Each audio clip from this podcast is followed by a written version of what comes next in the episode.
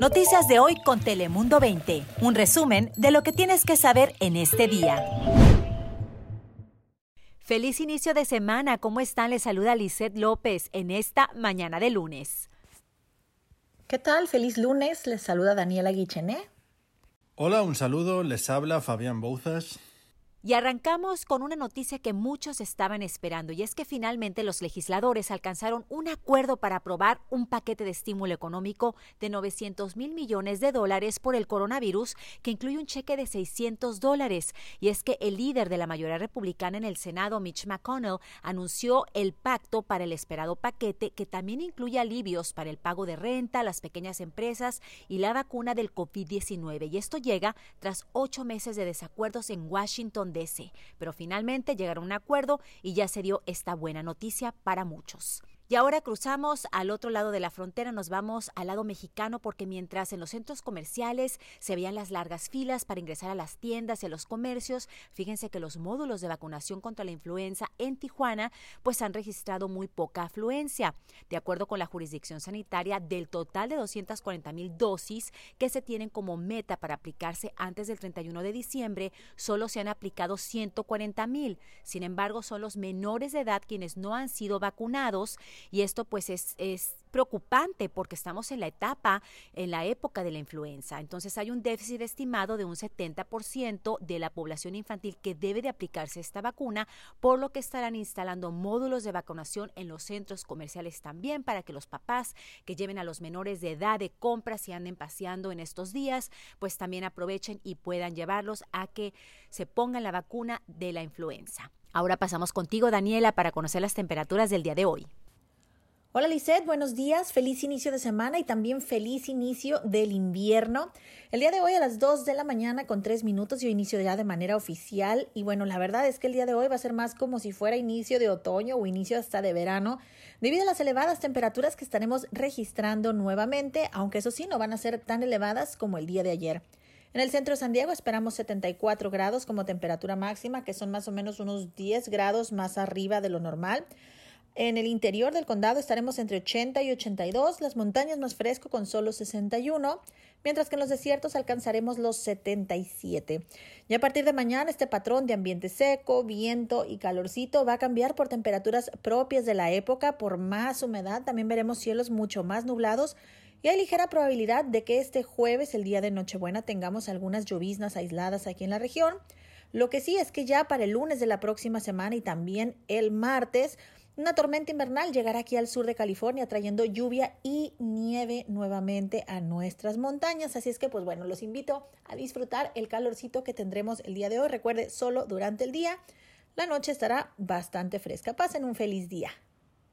Muchas gracias Daniela un día más. Y aquí ya les hablamos ayer de la situación de los restaurantes aquí y en San Diego. Y es que muchos hosteleros y dueños de negocios ya se están preparando para el siguiente paso en la lucha legal para permanecer abiertos en sus negocios. Y es que algunos establecimientos han desafiado el último fallo judicial, muchos otros han vuelto a cerrar, en lo que señalan ha sido un carrusel de emociones. Y es que, como les hemos ido contando toda esta semana. El miércoles pasado un juez local, recuerden, dijo que los restaurantes en el condado de San Diego podrían reabrir sus puertas para ofrecer servicios en el lugar. Después, apenas dos días después, el viernes, un fallo de la Corte de Apelaciones, recuerden, bloqueó la decisión de dicho juez. ¿Qué significa esto? Pues que los restaurantes tenían que cerrar de nuevo el servicio en el lugar. Los expertos señalan que probablemente podría haber otro fallo en este caso en algún momento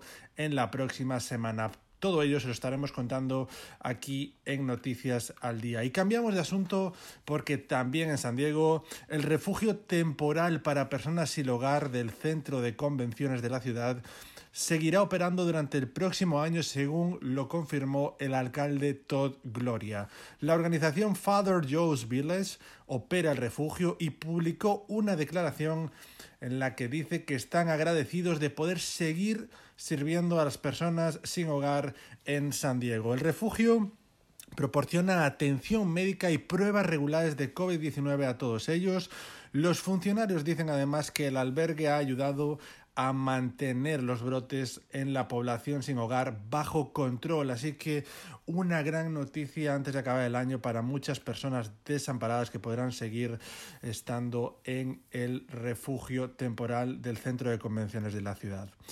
Y acabamos con una noticia tierna, una noticia feliz, y es que la Navidad se adelantó para cientos de niños que recibieron juguetes y zapatos en Logan Heights, provocando una gran sonrisa en todos ellos. Y es que varias organizaciones, junto con la herencia hispana, unieron esfuerzos para regalar 300 juguetes y 150 pares de zapatos a los niños cuyos seres queridos fueron infectados por el COVID-19. Y es que la pandemia no solo les ha robado a muchos la salud, sino también los ingresos a muchas familias. Y esta Navidad, para muchas ellas, para muchas familias, será más difícil poner los regalos debajo del árbol navideño.